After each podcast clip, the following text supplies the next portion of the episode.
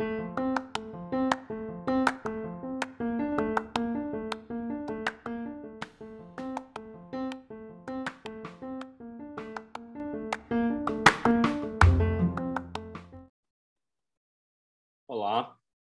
voltamos aí e agora faço como podcast quase semanal.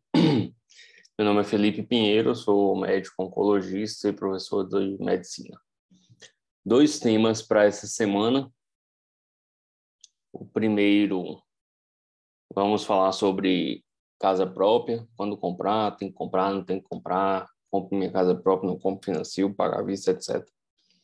E o segundo, concurso público, é bom, não é, legal, não é, etc.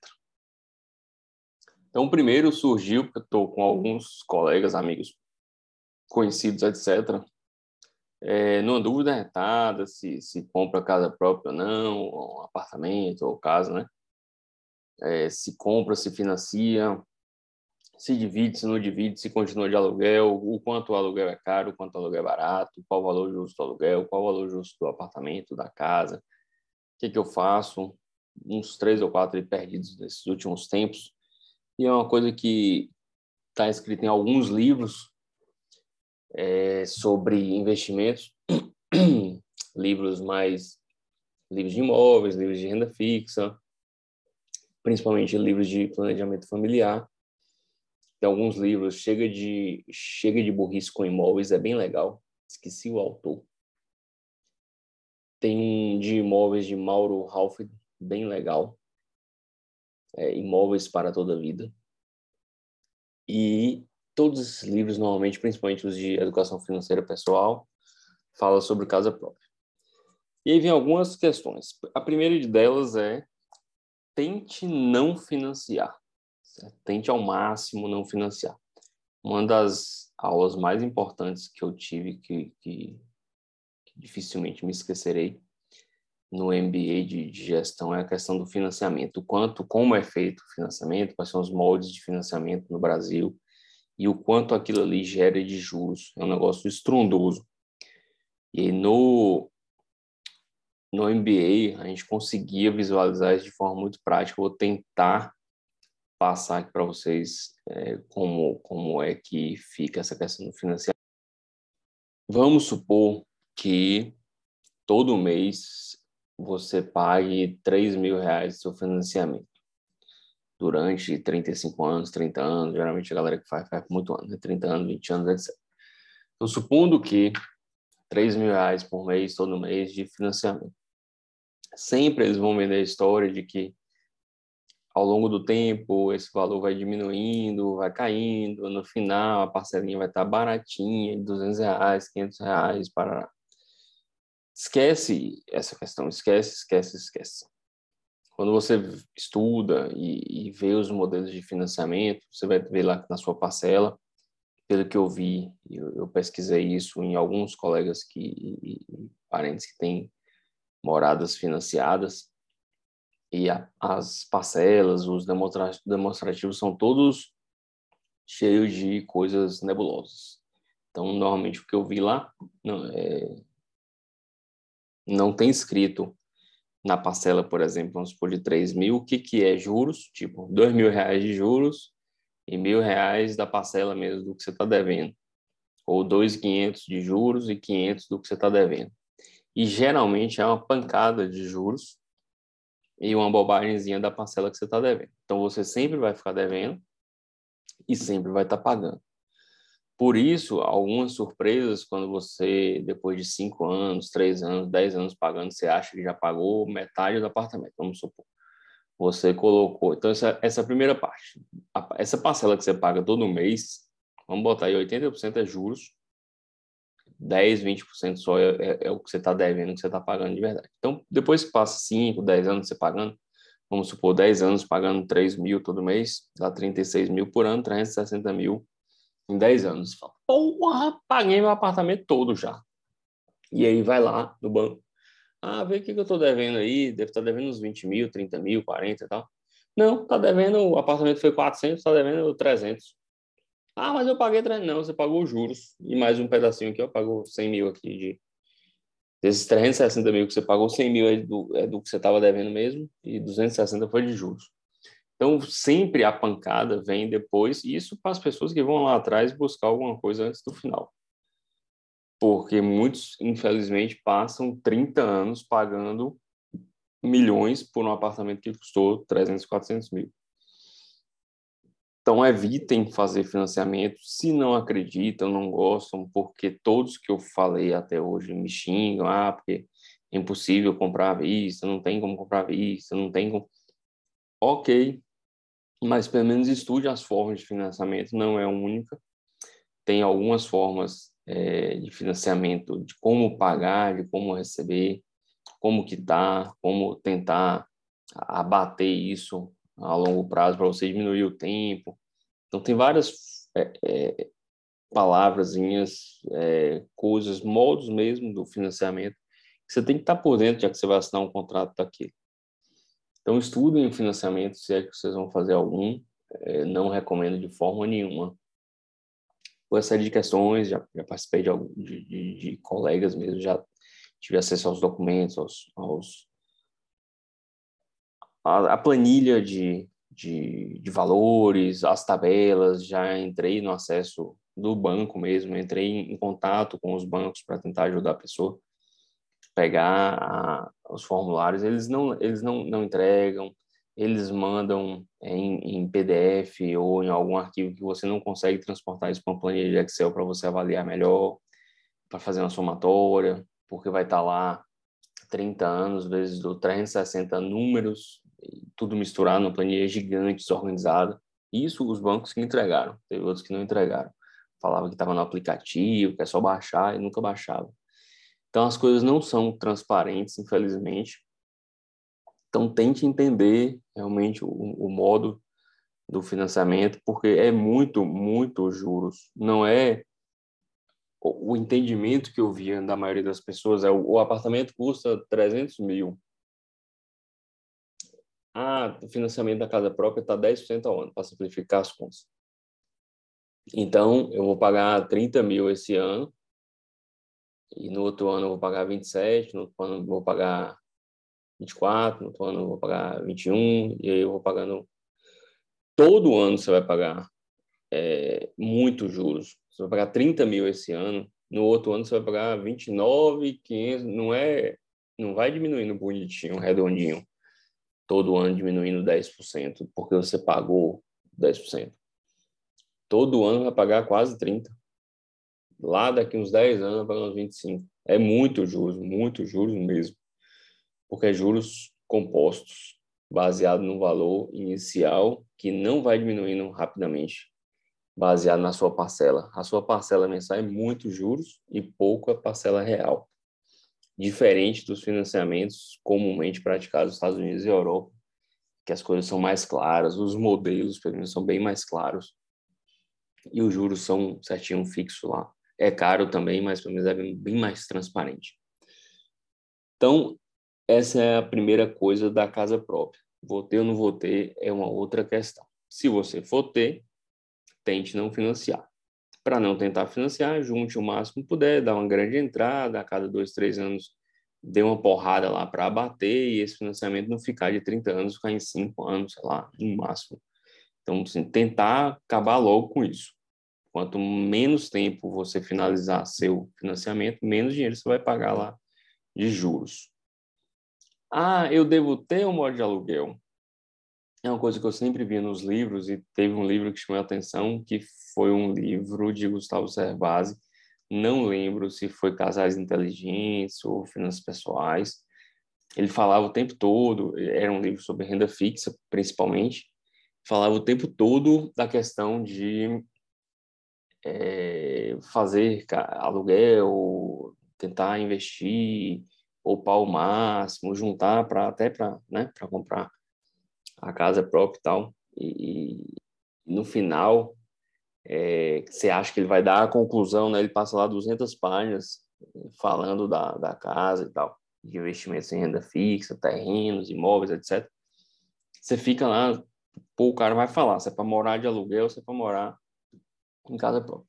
Ele faz mil contas, mil planilhas, mil tabelas e fala que é melhor financeiramente nas contas, morar de aluguel, no valor até tanto de aluguel, em determinados volumes de dinheiro por aluguel, etc. Tal, dá um bocado de característica. E no final fala, mas ninguém tira o prazer de ter a casa própria. Então você escolhe o que você quiser. Assim, não, não, o sentimento, e vamos para a segunda parte, de ter a casa própria, de furar a parede para botar um quadro, de pintar a casa do jeito que você quiser e não precisar pintar de branco para devolver, a sensação de que todo ano que vai renovar o contrato você talvez tenha que mudar de apartamento, a sensação de ter a sua casa própria paga por você, você morar na sua casa própria, para algumas pessoas é uma coisa fantástica. Falo por mim pessoalmente, quando paguei meu apartamento, eu fiquei, deve ter ficado uns seis meses rindo das paredes, assim, porque eu tinha um apartamento. Tem gente que não liga, eu tenho colegas que moram de aluguel há 500 milhões de anos e não vão ter apartamento nem casa própria, eles falam que para ele tanto faz. O cara sai numa facilidade de um apartamento para o outro, numa capital grande do país, que é impressionante assim a, a, tranquilidade, a leveza que ele que ele leva no sentido de, de mudar. Ah, vou mudar porque venceu agora aqui e tal, o cara não quis renovar, vou mudar para não sei aonde. Falei, rapaz, é, não é uma característica minha. Eu ficaria muito agoniado de ficar mudando a cada dois, três anos, quatro anos, em uma cidade grande, em bairros distantes, porque não renovou o aluguel. Então, se você tem uma característica que não se adapta ao aluguel, você deve procurar comprar uma casa própria. Se você se adapta, fique. Mas só quem vai dizer isso para você é você mesmo. Eu, pessoalmente, amei e fiquei meses rindo para as paredes porque tinha adquirido minha casa própria.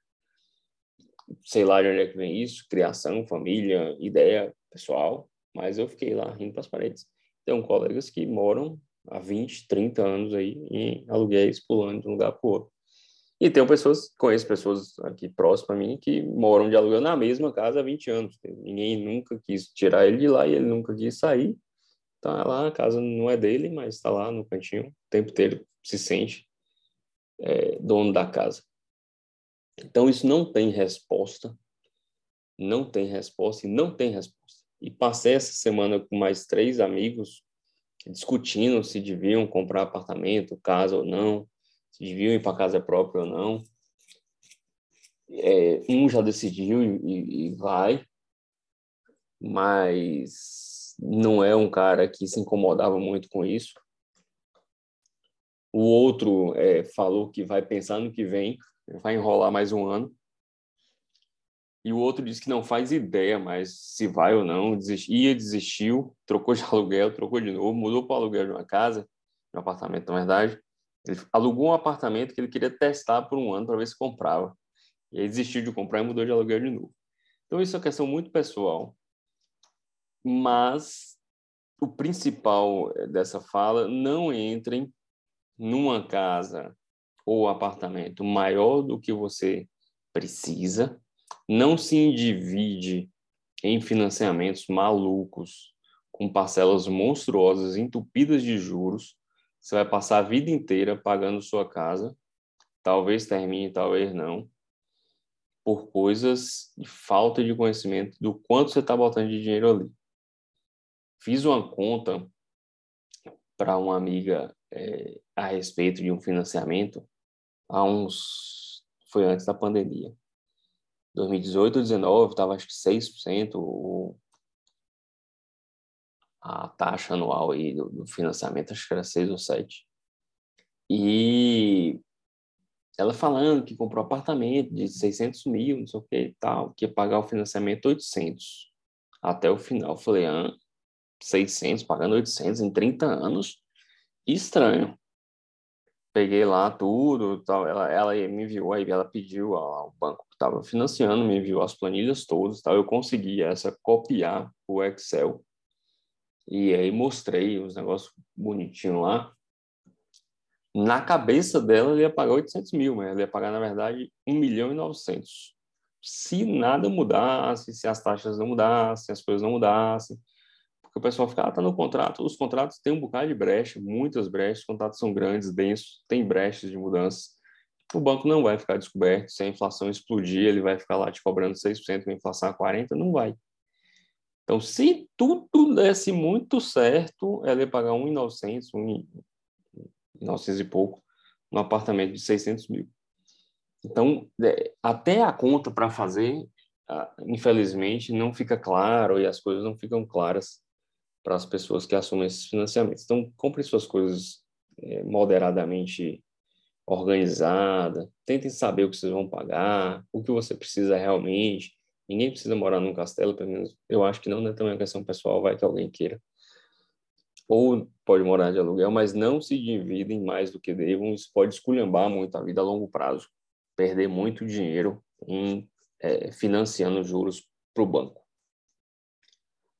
A segunda parte, e aí vem uma coisa que também é de sentimento, teve um terreno aqui em Conquista e alguns terrenos sempre se valorizam, né? Terrenos a longo prazo, sempre não, mas terrenos em áreas nobres e tal. O cara sempre fica com ideia e, e aí um, um, tio comprou um terreno por X, vendeu por 3X, achou que tinha feito um negoção, sei lá, cinco anos depois, dez anos depois, mas eu não lembro mais dados específicos. E aí, há uns seis meses por aí, soube que um terreno do lado, ou mesmo terreno, não sei, foi vendido por 10x, aí ficou aquele negócio, ah, tal, podia não ter vendido, podia estar com ele, tal, tal. Eu tive uma coisa pessoal parecida, para dar entrada no apartamento, essas coisas, eu vendi um terreno por X, para dar entrada no apartamento, e quatro, cinco anos depois, o terreno estava por 2x, duas vezes o valor. E muita gente falando, pô, tal, podia não ter vendido, já pensou se tivesse com terreno? não, não pensei, não vou pensar. Não tenho interesse em pensar nisso. Eu já vendi, eu já dei entrada no apartamento, já estou morando no apartamento tem dois anos. Estou feliz da vida. Então não interessa o que poderia ter sido feito, esquece esse negócio de si. Isso não funciona em investimento. Não fica olhando se você tivesse comprado a ação X, se você tivesse vendido a ação Y, se você tivesse ficado com o terreno, se não tivesse ido para casa, para apartamento, vai dar errado, vai dar merda. Esquece o se, não interessa, não pense. Vendeu, vendeu, acabou. Comprou, comprou, acabou. Então, ponto final. A outra coisa que, que veio é, à mente para a discussão essa semana foi a questão dos concursos públicos. Teve uma conversa entre amigos e aí alguns falam, pô, tá, a gente precisa de um concurso, o negócio tá feio, tal, questão os negócios privados, as, as empresas, ruim, tal, um concurso da segurança, e todo mês ganha salário e tal. É, é um grande é, pepino no sentido de acreditar que o concurso da segurança. Não entrem nessa. Esse concurso é massa, é, eu tenho um concurso? Tenho. Na pandemia foi legal? Foi, porque todo mundo estava em pânico, a gente continua, continuava recebendo. Mas a gente continuava recebendo nesse pequeno período de pandemia. Se o trem pipocasse 4, 5 anos, nem o governo ia conseguir manter salário de ninguém. Então esquece esse negócio de segurança. Nada é seguro. Os aposentados têm 7, 9, 10 anos aí sem aumento, com os seus salários de concurso sendo cada dia mais deteriorados pela inflação. Então não tem nada seguro. Tem um concurso legal, é, mas se você gosta do trabalho, fazer concurso por concurso te deixa muito dependente só e fazendo as coisas só, né, pelo, pelo dinheiro, pelo concurso. É muito chato.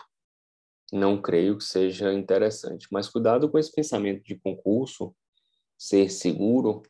Cada dia mais é, pagam menos, né? Assim, a, a questão do, do jovem produzindo no país para sustentar o aposentado está cada dia menor, né? A pirâmide etária do Brasil está mudando, vem mudando há 10, 20 anos e continua mudando, mais idoso, menos jovem, então menos gente produzindo, mais idoso aposentado.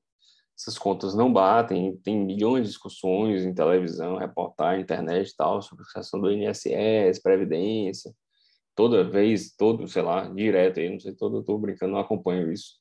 Mas vem mudando muito as questões de aposentadoria, as questões previdenciárias, porque a conta não fecha. Então esquece esse negócio de que concurso vai garantir alguma coisa. Você precisa produzir para você se garantir alguma coisa. Você precisa produzir valor mesmo para a empresa para ganhar um salário. Você precisa produzir algo para o governo para ganhar um salário. Você não vai ficar ganhando só porque você passou num concurso. Isso vai diminuir, está diminuindo e cada vez mais vai diminuir. Não vai garantir nada. Ah, porque eu vou passar no concurso, vou ficar lá penado, aí depois de 30 anos eu aposento. Pô, você vai largar 30 anos da sua vida só para ter um salário todo mês? Então, é um negócio bem assim maluco. Eu penso sei lá, não, não entra em minha cabeça, não. É, meus concursos eu faço o que eu gosto, né, que eu dou aula. Então, não é só pelo, pelo concurso. Fazer concurso por concurso para garantir algum futuro eu acho bem estranho. Os concursos hoje em dia estão com limitações de aposentadoria já, né? Você não, você não aposenta mais com o seu salário, mesmo que o concurso, vamos supor, o concurso seja maravilhoso, é, com um salário de, sei lá, 10, 20 mil reais, você não vai aposentar com 10, 20, sabe? Aposentar com teto do INSS. Não sei se todas as, as atividades são assim, mas a, os concursos que eu vi de professor, médico, perito, etc., estão todos se enquadrando nessa lei não, você, não, você não recebe mais além do teto do INSS. A não ser que esteja uma previdência específica lá e tal, que eu já falei de previdência privada, né? Corram, mas corram também da, da ideia de que o concurso vai te salvar. Tentem sempre estar tá produzindo algo de valor aí para você ser valorizado e você ter algo a vender. Vender no sentido de vender conhecimento, vender saúde, vender um produto, vender marketing, vender qualquer coisa que te agregue valor no sentido de você receber o salário. Isso é muito mais garantia do que o concurso. Eu penso dessa forma. Um grande abraço, obrigado por todos aí, sempre estarem contribuindo, mandando ideias e, e dúvidas que a gente possa estar tá filosofando aqui, falando um pouquinho para tentar abrir a cabeça. Um abração.